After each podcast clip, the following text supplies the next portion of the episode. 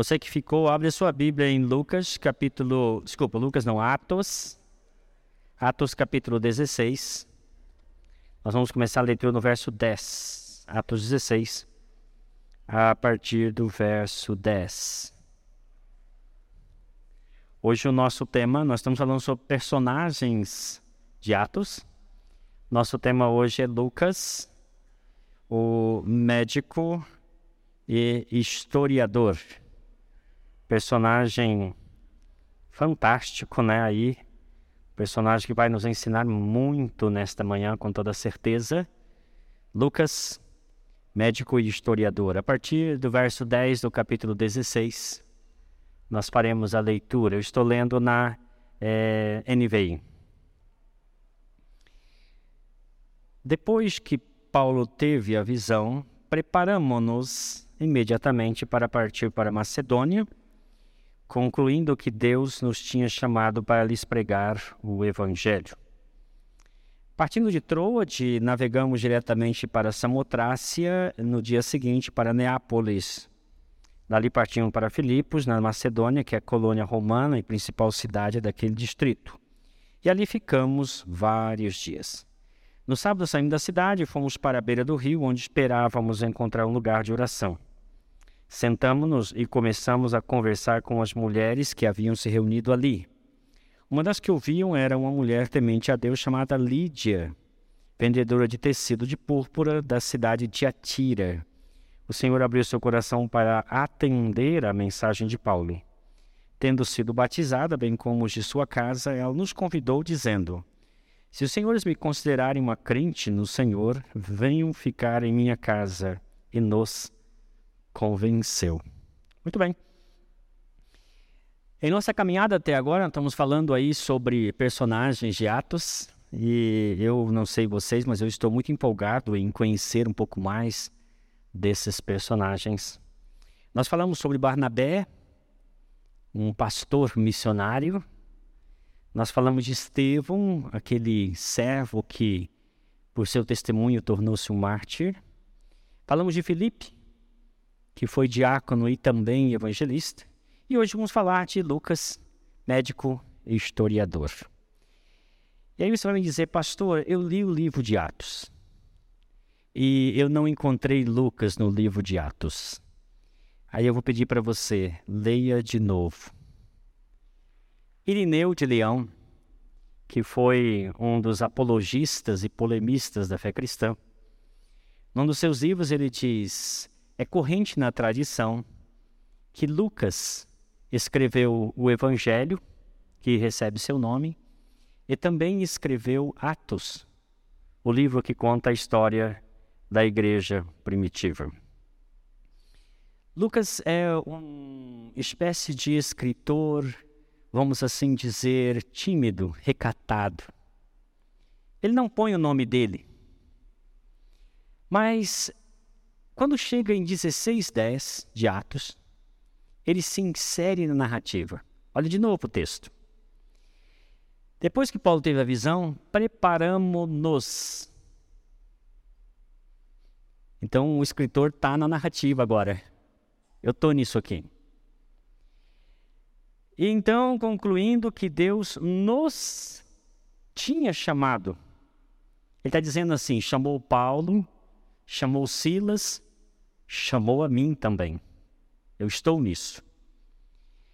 Para pregar o Evangelho. Então, navegamos para Troade, para Samotrácia, e partimos dali para Filipos.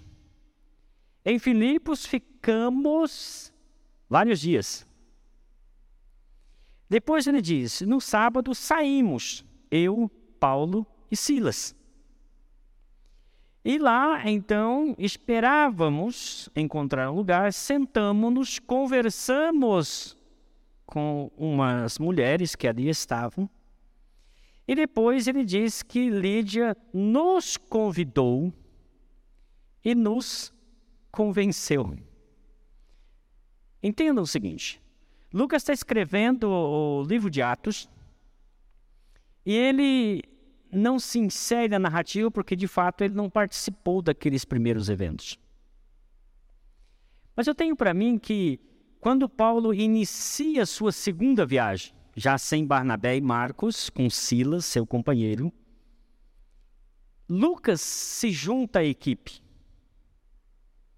E aí, então, a partir do 16:10, Lucas se insere na narrativa. E se você ler atentamente Atos, ele continua presente até o capítulo 28, verso 16. De tempo em tempo, ele vai colocar o verbo na primeira pessoa do plural, nós.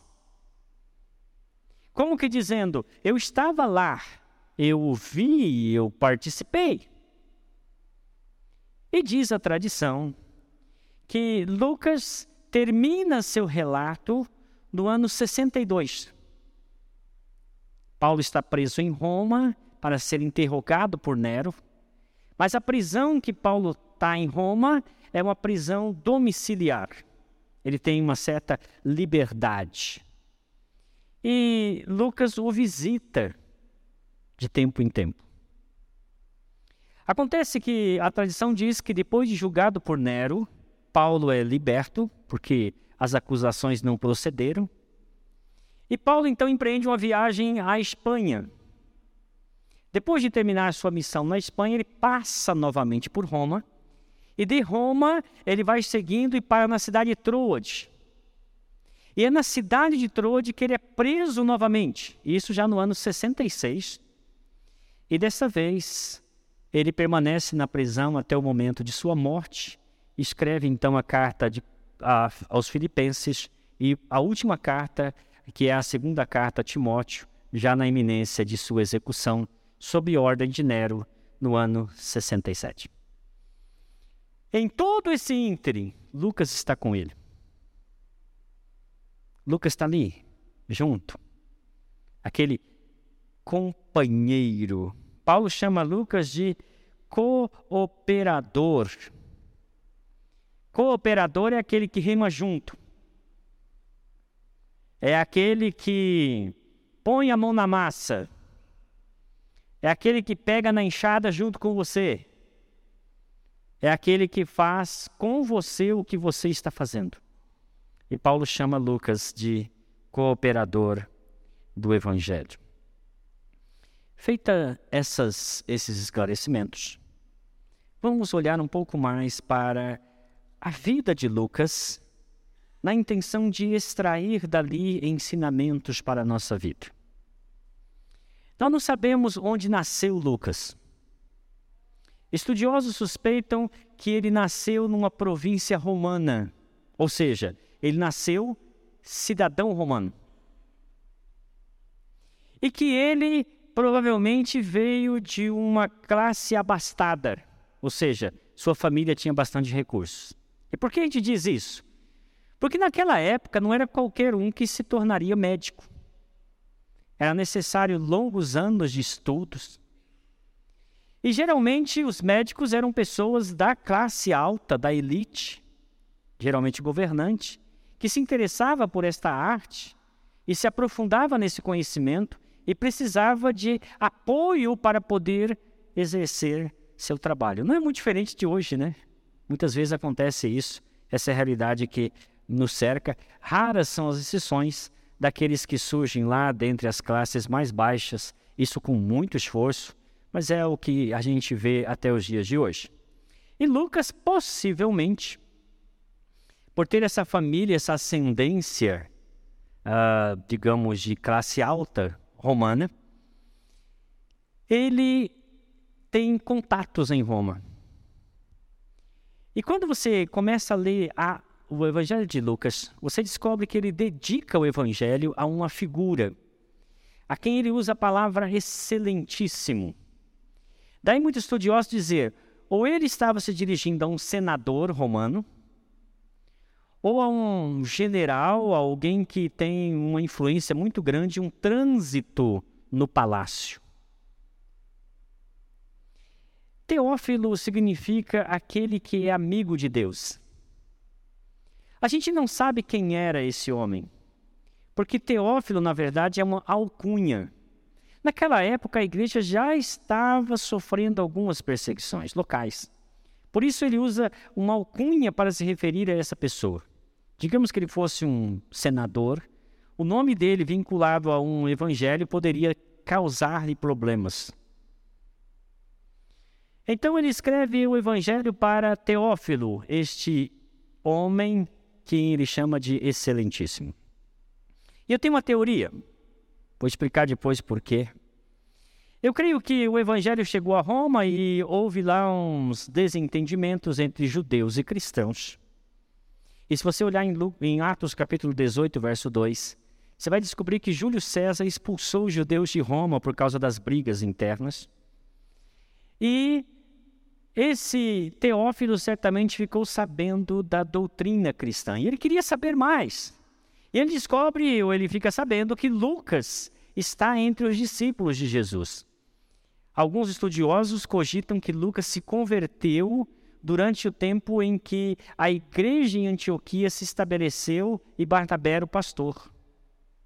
Daí então ele ser um romano, cidadão romano que vivia na Síria.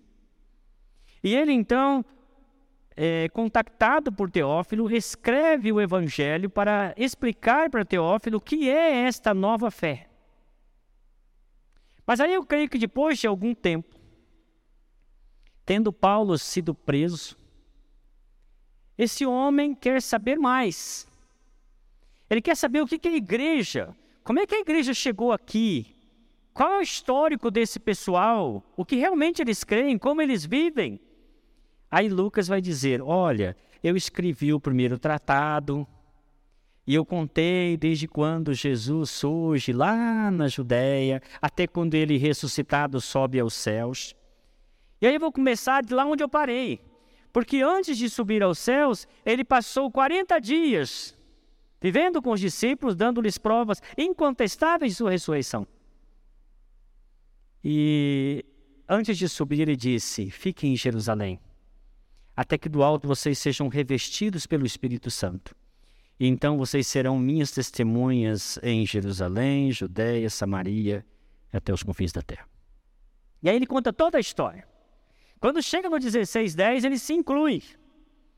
Porque ele também fez parte desta história. E aqui eu faço um parênteses.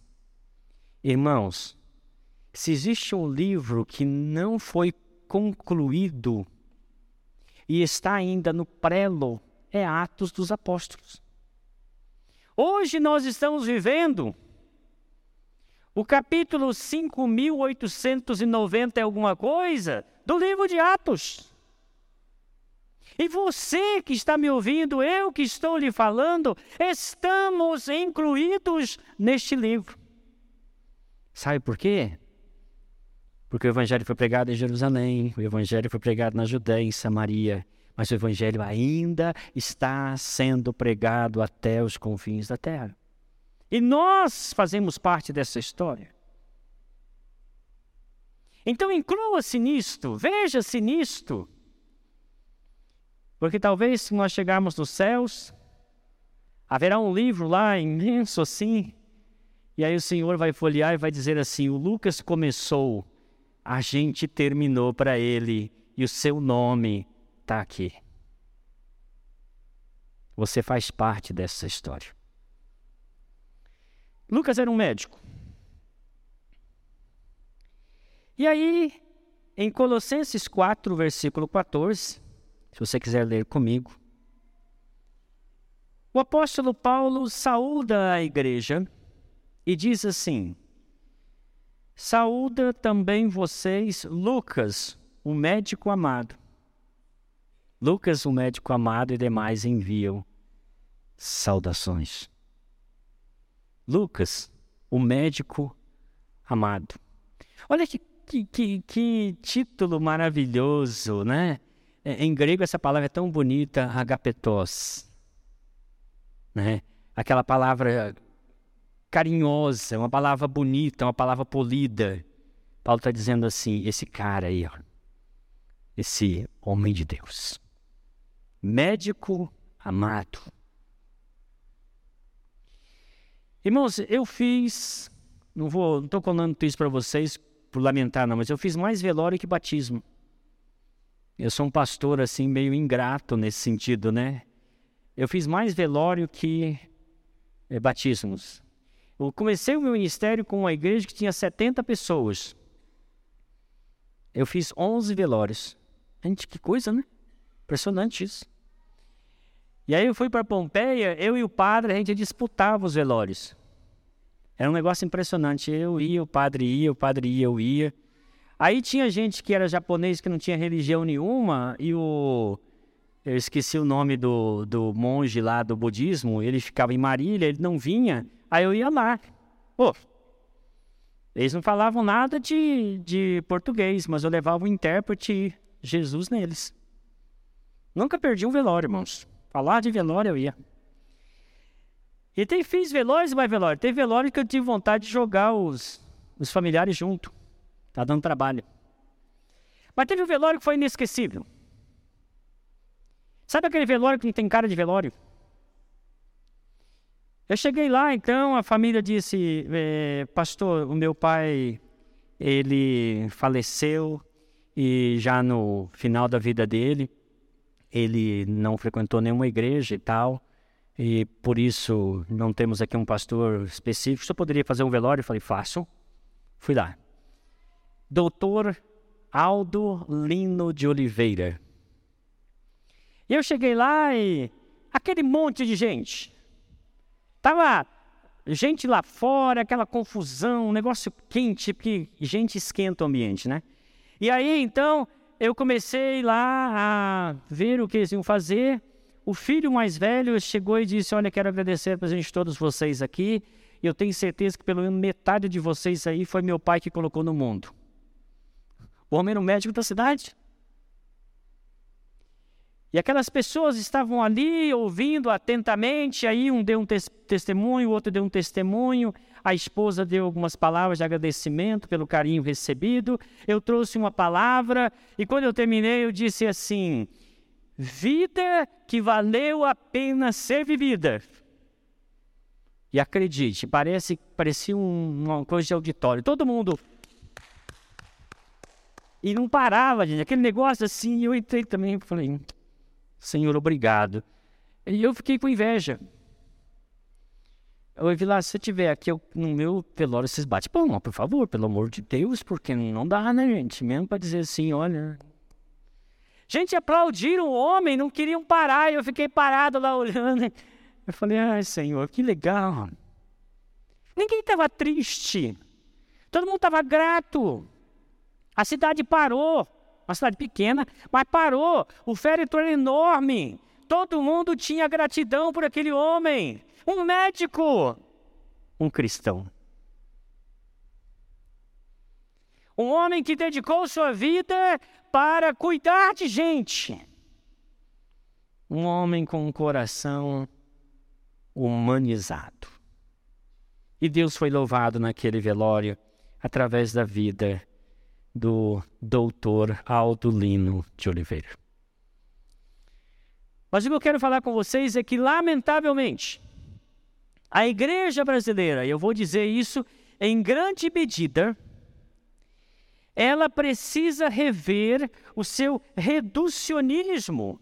Reducionismo é quando você pega uma coisa toda e reduz a uma parte pequena, como se aquela parte pequena fosse o todo. Esse reducionismo no que diz respeito à participação de profissionais das mais diversas áreas nos ministérios cristãos dentro e fora da igreja. Vitimados, picados pelo mosquitinho de Tomás de Aquino. A igreja tem aquela ideia de aqui é sagrado santo palco do Senhor, o santo púlpito, o santo lugar. Gente, isso é mentalidade veterotestamentária. Nós estamos na nova aliança. Sabe o que é sacro aqui? Sabe o que é sagrado aqui? É você. Porque você foi santificado pelo Espírito Santo. Essas cadeiras não são sagradas. Sabe por quê, irmãos? O dia que Jesus voltar, essa igreja vai ficar vazia. Só a Aline falou amém, gente. Amém? Oh, vai ser uma alegria. Quando eu chegar lá no céu, Jesus fala assim: Olha, valeu, hein? Lá na sua igreja tinha 150. Quando Jesus voltou, ficou zerado. Eu falei, aleluia. Porque eu não quero saber de uma igreja de 3 mil. Quando Jesus voltar, ficar 2.998. A gente vai, né? Ainda assim. Pelo menos nós dois, a gente conversa. Seria uma verdadeira derrota. Então, quando o Senhor Jesus voltar, isso aqui vai ficar vazio. E aí pode fazer o que eles quiserem. Se quiser fazer isso aqui um cinema, eu acho que a ideia é boa fazer isso aqui um cinema. Pode fazer. Os santos foram para o céu. Esse lugar aqui não é santo. Santos somos nós. Santo é o Espírito Santo que habita em nós. Mas a gente tem aquela ideia tomista de que só é espiritual só é agradável a Deus o que a gente faz no ambiente da igreja. Cortar cabelo é espiritual. Sabia? É sim. Trabalhar na indústria, dar aula é espiritual, viu, Aline? Com certeza. Consertar carros é espiritual. Moto também. Assentar tijolo é espiritual. Vender carro é espiritual, se o espiritual está fazendo. Porque se você é um cristão genuíno, nascido de novo, cheio do Espírito Santo, onde você põe sua mão, Deus santifica. Porque santo é você e o que você faz. Todas as coisas que podemos fazer, podemos fazer para a glória de Deus. E Lucas era um médico, um médico que usava o seu trabalho para a glória de Deus. E a igreja precisa entender que essa ideia de que só o pastor, o presbítero, o diácono, o líder de louvor é que está fazendo a vontade de Deus, isso é besteira, isso é reducionismo, isto é mentira. Mas não basta dizer, por exemplo, para o contador que o ato de fazer contabilidade para a glória de Deus é algo espiritual. Se a gente não ensinar que esse contador, antes de contador, ele precisa ser um cristão contador, um cristão mecânico, um cristão dentista, um cristão que trabalha com marketing, um cristão que escreve livros, um cristão que administra uma pequena empresa, o empreendedor, o empresário, um advogado. Porque se ele for um cristão e exercer a sua profissão, ele o fará para a glória de Deus, e Deus será glorificado através desta profissão que ele tem. Isso é completamente contrário ao conceito de Tomás de Aquino. Tomás de Aquino acreditava que só os monges e padres conseguiam fazer a vontade de Deus. Não, irmãos.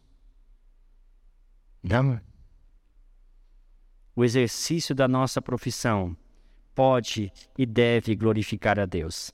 Ah, pastor, seu, seu, seu argumento está muito fraquinho e eu tenho pouco tempo para argumentar, então eu vou apresentar para você Timothy Keller. Como integrar fé e trabalho. Que livraço, gente. Li essa semana. Vale a pena ler. Eu vou falar um negócio pra vocês aqui, ó. Compre, viu? Vá ler. Para com essa preguiça de não ler. Leia. Você é um profissional, quer saber mais sobre o que Deus pensa sobre você, sobre sua profissão. Timothy Keller, Como Integrar Fé e Trabalho. Ah, foi um pastor que escreveu? Não, irmãos, o pastor só coordenou. Quem escreveu aqui são CEOs de empresas. São pessoas assim, integradíssimas no Evangelho. É o trabalho maior aqui é de uma mulher, e por isso que ele ficou bom, viu? Muito bem escrito, coordenado pelo trabalho de uma mulher com sensibilidade empresarial. Leia um bom livro que eu lhe recomendo. Aí você vai dizer assim, é, pastor, o senhor falou pouco, mas o livro da Catherine Lear Alsdorf, Alsdorf falou muito mais, ok? No meio evangélico, por algum tempo, em muitos lugares, somente pastores, diáconos, presbíteros e de ministérios eram vistos como cooperadores do reino de Deus. Profissionais como dentistas, médicos, professores, enfermeiros, empresários, empreendedores, advogados, engenheiros, militares e tantos outros não eram vistos como possíveis cooperadores do reino de Deus. Nós precisamos expandir os nossos olhares. Irmãos, eu tenho uma teoria. Quando eu falo teoria minha, eu já estou aberto a ser refutado. Que o reino de Deus deve ser visto como um grande oceano. E a igreja ou as igrejas, pequenos rios que correm para ele. Às vezes, você não vai encontrar aqui nesse espaço, nesta convivência, espaço para você exercer a sua função, mas no reino de Deus há espaço de sobra para você exercer a sua profissão e testemunhar de Jesus Cristo. O nosso amigo Lucas nos ensina isso. Durante a pandemia, uma das notícias mais tristes que eu tive foi a morte do pastor Mauro Clementino. Pastor Mauro Clementino foi amigo pessoal de minha família. Ele era mais velho que eu, amigo do meu irmão mais velho. Hoje eu creio que ele teria uns 65 anos. Mauro Clementino, filho de sitiante da cidade de Terenos, perto de Campo Grande. Conheci a mãe dele. Ele estudou se formou aqui em São Paulo, foi para Londres, estudou, parece-me que em Oxford, voltou, assumiu uma pequena igreja em Campo Grande, Igreja Batista de Jardim Belo Horizonte. A igreja que eu frequentava tinha assim umas 600 pessoas e no culto tinha umas 700 pessoas, tinha gente saindo pela janela. A Igreja Batista de Belo Horizonte, do bairro Belo Horizonte, que era a mãe da nossa igreja, era um ovinho assim. Sabe aquelas igrejinhas que ficam em 40, 50, não passa disso? Aí chegou o pastor Mauro Clementino. Pastor Mauro Clementino chegou para uma família, família Ferraz. Sabe aquelas famílias que é, a pessoa se esforça para desafinar e não consegue? Aquele que toca pouca coisa, toca quatro instrumentos. Se você entregar um, um instrumento na mão deles, vocês falam assim: Eu não sabia que conseguia fazer isso com esse instrumento. Eles eram excelentes. Eles tinham uma loja de instrumento na cidade, família Ferraz. O Mauro Clementino chegou para o patriarca da família Ferraz e falou assim: Tá vendo essas salas aqui de escola dominical? Durante a semana a gente não usa essas salas. É a coisa mais inútil do planeta Terra. Você não aceita dar aula de música para as crianças do bairro? O patriarca disse: Pastor, eu estava só esperando o senhor falar isso. Porque eu já conversei com a minha família, a gente vai revezar. Nós vamos ensinar para essas crianças música. Esse era um sonho que eu tinha. O outro pastor não tinha essa visão. O senhor está tendo, eu estou dentro. Aí o pastor chamou a psicóloga de lado e falou assim: Querida, tem uma sala aqui. A gente não poderia abrir para que uma vez na semana você pudesse vir aqui e atender pessoas na, numa vila aí que seja pobre, que não tenha condições de ter um acompanhamento. Pastor, pode contar. Chegou para um advogado e falou assim: e aí, você não quer dar um plantão aqui de tempo em tempo e ajudar pessoas com pequenas causas? De repente, uma pessoa que não sabe como escriturar um terreno, você pode orientá-la. Não é homicídio também, né, gente? Mas apelar esse negócio. Vamos lá, resolve as pequenas coisas e falou, pastor, conte comigo. Irmãos, durante aquela semana, durante a semana, as salas estavam cheias de gente. E a igreja, como diz lá em Atos, caiu na simpatia do povo. E aí a igreja que eu pertencia se tornou a terceira maior da cidade, porque nós fomos superados por eles. Tinha a primeira igreja batista que tinha mil membros, não dá para concorrer com eles. Tinha a segunda que tinha um pouquinho lá, mas menos que a gente. Nós fomos superados pela Igreja Batista de Jardim Belo Horizonte, porque o pastor teve visão de trazer para perto profissionais para abençoar pessoas. Ele fez isso a vida toda. Fez isso na África, fez isso no Nordeste e, lamentavelmente, o Covid o levou.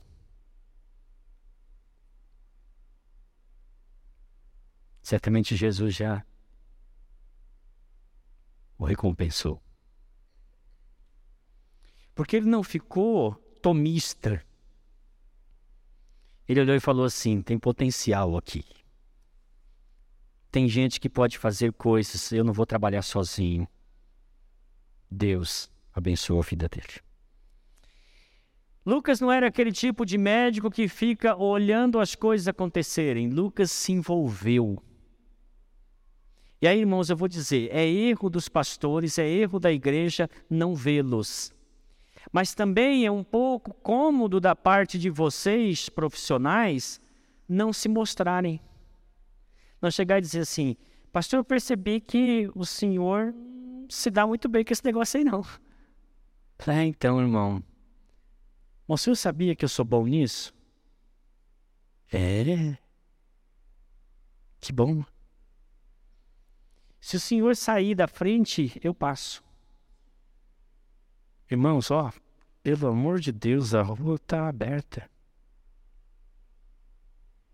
Tem uma passarela aqui. Irmãos, se não fossem pessoas me complementando, eu seria um verdadeiro fracasso. O pessoal da sonoplastia, muito obrigado, viu? Deus abençoe vocês. Porque às vezes eu vou ouvir minha voz, parece melhor, nem parece sou eu. Você está me ajudando. Ah, eu não sei fazer determinada coisa. Tem gente que sabe fazer muito melhor que eu. Tem jeito com criança, pode ajudar. Lucas, se você olhar, ele chega em Filipos, ele evangeliza em Filipos junto com Paulo. Aí tem um negócio interessante, você vai perguntar assim, mas pastor, Paulo não foi preso em Filipos, por que, que Lucas não foi preso? Porque ele era médico, gente. Vai prender o médico. Você sabe que na guerra tem duas pessoas, três pessoas que são poupadas, né? É o médico, o cozinheiro e o mensageiro. Então, você quer ir para a guerra e voltar vivo, a possibilidade de voltar vivo é você ser médico, cozinheiro e engenheiro. E, desculpa aí. E mensageiro, aquele que faz a comunicação. Lucas foi poupado porque ele era um cidadão romano, ninguém toca nele. Irmãos, pensa vocês. Eu chego num lugar, vamos lá, Zeca, que você me convidou para estar num lugar lá junto com você. E neste lugar tem lá advogados, médicos, empresários. Eu vou me sentir um urubu no meio das andorinhas. Porque eu sou diferente deles. Agora, digamos, um médico entre os médicos. Conversa flui, né? Um policial entre os policiais, um empresário entre os empresários. Uma coisa o Karl Marx falou que é verdade. Ele disse: as classes se atraem. Professor gosta de se juntar com o professor para falar sobre o que estão fazendo. Não é verdade? Olha, eu descobri uma cartolina nova na cidade. Abri uma papelaria lá, o pessoal olha, vende um material muito bom. Não é isso? Aí o pastor chega lá e fala: então, lá na igreja, Pessoal, hum, que papo sem graça. A gente está deslocado. Mas quando você está no seu meio, você se solta. Você se sente melhor, você pode testemunhar melhor. Lucas era assim. Ele estava em Troade quando Eutico caiu da janela e foi ele que olhou o menino e falou: morreu. Depois ele teve que ir lá e falar assim: olha, está vivo. Paulo abraçou, Jesus ressuscitou. Ele esteve em Mileto, em Cesareia, e ele esteve em Roma nas duas ocasiões em que Paulo esteve preso. Paulo escreve a sua carta, última carta de Paulo, segunda carta de, a Timóteo, capítulo 4, nas palavras de despedida, ele diz o seguinte: Olha, procura vir ter comigo depressa, Timóteo, porque Demas, tendo amado o presente século, me abandonou e foi para Tessalônica. Crescente foi para Galácia, Título para Dalmácia, somente Lucas está comigo. Só o médico amado. Está bem acompanhado? E ele disse: Toma contigo Marcos, traze-o, porque me é útil para o ministério. Irmãos, como é bom a gente ver profissionais engajados, que entenderam a proposta do reino de Deus, que olham para a igreja e isso aqui como um riozinho. Lá na região de Marília tem um riozinho chamado Rio Feio. Ele é feio mesmo. Só que o pessoal morre de medo dele porque ele é pequenininho, mas quando ele enche, ele leva tudo que tem na frente. A igreja pode ser um rio feio, um rio Pinheiros, um rio Tietê. Mas, queridos, o reino de Deus é imenso. E quando nós entendemos isso e como profissionais nós passamos a atuar no reino de Deus, a gente vê resultados maravilhosos. Eu conheci pessoalmente o doutor Roberto Kikawa. Roberto Kikawa foi assassinado no dia 10 de novembro de 2018, num assalto lá no bairro de Piranga. Roberto Kikawa era um japonês convertido, seu pai fazia parte da igreja Holiness, e ele por ocasião da morte do pai dele, fez uma promessa. O pai dele morreu de câncer, o pai dele, no leito da morte, disse: Filho, promete para mim que você será um médico humano, que você vai se exercer sua profissão com muita humanidade. Ele disse: Pai, eu vou cumprir essa promessa. Roberto Kikawa, se você quiser depois olhar na internet, pode pesquisar esse nome. Ele fundou em 2008 um projeto chamado CIES Global. Eram carretas, às vezes mais de uma carreta, que atendia pessoas em cidades, geralmente cidades muito pobres. Ele chegava nessas cidades e ele literalmente esvaziava a agência do SUS, a agenda do SUS. Porque o SUS geralmente não dava conta de é, raio-x, algum procedimento dentário, é, alguma questão assim pequena de saúde, é, algum procedimento que precisava fazer, os médicos do CIES chegavam, atendiam todo mundo. Ele atendia no Brasil, atendeu na Bolívia, no Peru, parece-me também na Colômbia. Ele foi premiado, a organização dele, diversas vezes. Ele atendeu mais de 2 milhões de pessoas durante os 10 anos que liderou o CIES Global. Roberto Kikawa. Este é o nome um médico amado que lamentavelmente nos deixou. Há muitos Lucas por aí. E Deus está usando e abençoando pessoas, o reino de Deus através desses profissionais. O tempo não para. Além de médico, missionário, né, porque ele atuou como missionário juntamente com Paulo. Médico, eh, Lucas era um escritor. Lucas escreveu, como eu disse, o Evangelho de Lucas. Irmãos, que coisa maravilhosa! Esse homem teve o privilégio de ser o historiador desta maravilhosa história de Jesus. Há um livro, este eu não li, tá, irmãos? Mas é um livro interessante que pretendo ler eu achava que era um homem que era autor, chama-se Taylor Caldwell, mas é uma mulher, Janet Taylor Caldwell. E é um livro fictício que conta uma suposta biografia de Lucas. E é interessante esse livro que mostra assim um Lucas bem humano, bem interessado em descobrir a verdade a respeito de Jesus. Irmãos, quando Martinho Lutero começou a reforma lá na Alemanha, Martinho Lutero percebeu o seguinte: se ele ficasse batendo de frente com o romanismo, ele iria perder. E que ele precisava de armas mais poderosas. Sabe o que Martinho Lutero fez? Ele traduziu e escreveu. Se você perguntar assim, qual a coisa mais importante que Martinho Lutero fez? a tradução do Novo Testamento para a língua alemã. Hoje o idioma alemão é devedor do Novo Testamento de Martinho Lutero. Ele gastou dois anos fazendo isso. Mas ele escreveu livros. Ele era um estudioso e ele se dedicou a escrever, a publicar, a divulgar. Eu fiz um curso para escritores e desisti de escrever, pelo menos por enquanto. Sabe por quê, irmãos? A quantidade de livros lidos pelos evangélicos no Brasil é muito baixa. Não é verdade? As editoras brasileiras vivem no azul e no vermelho, no vermelho, no vermelho, no azul, no vermelho, no vermelho, no vermelho. Não é verdade? Ela trabalhou na editora. Eu cheguei a fazer alguns trabalhos para a editora Vida. Por quê, irmãos? Porque a igreja não lê. A igreja não lê. Nos Estados Unidos, o americano lê em média 12 a 15 livros por ano.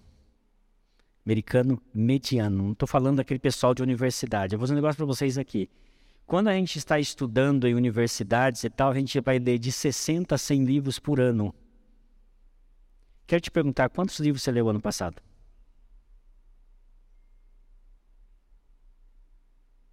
Eu estou te dando tempo, pode pensar.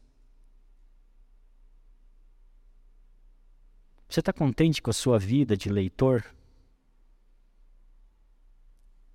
Precisamos deixar essa preguiça. Lucas, com certeza, era um homem de muita leitura, porque a maneira como ele escreve denuncia que ele era alguém que buscava informação, que queria saber, que estava constantemente lendo, se atualizando. Irmãos, lamentavelmente, você vai na internet e ouve a mensagem de alguns pastores eles não leram. Não leem. Suas mensagens são vazias, sem graças, insossas. Falta leitura. Falta substancialidade. Quando você lê o Evangelho de Lucas, você descobre que ele era um homem preocupado em conhecer, ler cada vez mais. Nós precisamos ler bons livros. Esses tempos eu tive um debate com uma pessoa, ela me criticou, e como era ela que estava criticando, eu quis, fiz questão de debater com ela, porque dessas pessoas cabeçudinhas, né? Ele falou assim: Eu não gosto quando você fala lá no seu púlpito, eh, citando pessoas como Aristóteles, Platão. Eu falei: O que, que você lê? Eu leio a Bíblia. Eu falei: Eu também leio a Bíblia. Só que além de ler a Bíblia, eu leio outros livros que me ajudam a compreender melhor o que eu estou lendo na Bíblia. Ah, mas chegando no seu público só pega a Bíblia. Eu falei, ah, pá, vai cuidar da sua igreja. Me deixa em paz. Sabe, irmãos, é necessário nós termos boas leituras. Tem excelentes escritores. Você quer falar, pastor, eu quero ler algumas coisas, aí me sugere, eu tenho um monte de sugestão para dar para vocês. Devemos ler livros que nos ensinem sabedoria. Não livro de autoajuda, tá, irmãos? Esse livrinho escrito aí por esses carinhas de autoajuda aí, joga fora, isso é bobagem. Lê livro que te faz pensar. Leia romances consagrados. Eu li quase todos os livros do Dostoiévski. Foi uma das coisas mais certas que eu fiz na minha vida. Ver aquele homem, aquele gênio escrevendo. Deus abençoou muito ao ler diversos autores e compreender as dinâmicas da vida para poder ensinar outros com mais simplicidade. Espero. Devemos ler livros que nos atualize. Você ouviu na notícia lá, alguém comentou, ah, tá, o livro 1984, leia, é o livro mais horrível para ler, mas leia, você vai descobrir muita coisa interessante. Ah, pastor, é muito difícil para mim, leia a Revolução dos Bichos. Nessa era de desinformação, leia o Cemitério de Praga. Você vai começar a rir e vai dizer, Humberto Eco, você é um gênio. Ah, você quer uma leitura mais relaxante? Leia o, o livro do Don Quixote. Você vai rir, você vai aprender, mas vai ter um momento que o Don Quixote vai rir da sua cara e eu vou rir junto. Devemos ler livros que nos dê condições de responder a todo aquele que nos pedir a razão da esperança que é em nós e possamos fazer isso com mansidão e temor, com boa consciência, de modo que naquilo que eles falam contra nós fiquem envergonhados os que difamam o nosso bom procedimento em Cristo. Sabe que os desafetos da igreja evangélica brasileira fala que nós somos otários, que nós somos um bando de gado, que somos guiados por alguns pastores que são interesseiros, que ficam aí guiando-nos como se nós fôssemos aqueles ratinhos guiados pelo flautista. Eles não sabem de nada. Eu falo para eles ou vocês falam? Nós somos um povo que lê. Nós não somos um povo que fica rezando cartilha dos outros. Nós lemos a palavra e nós lemos bons livros. Amém? Feche os seus olhos.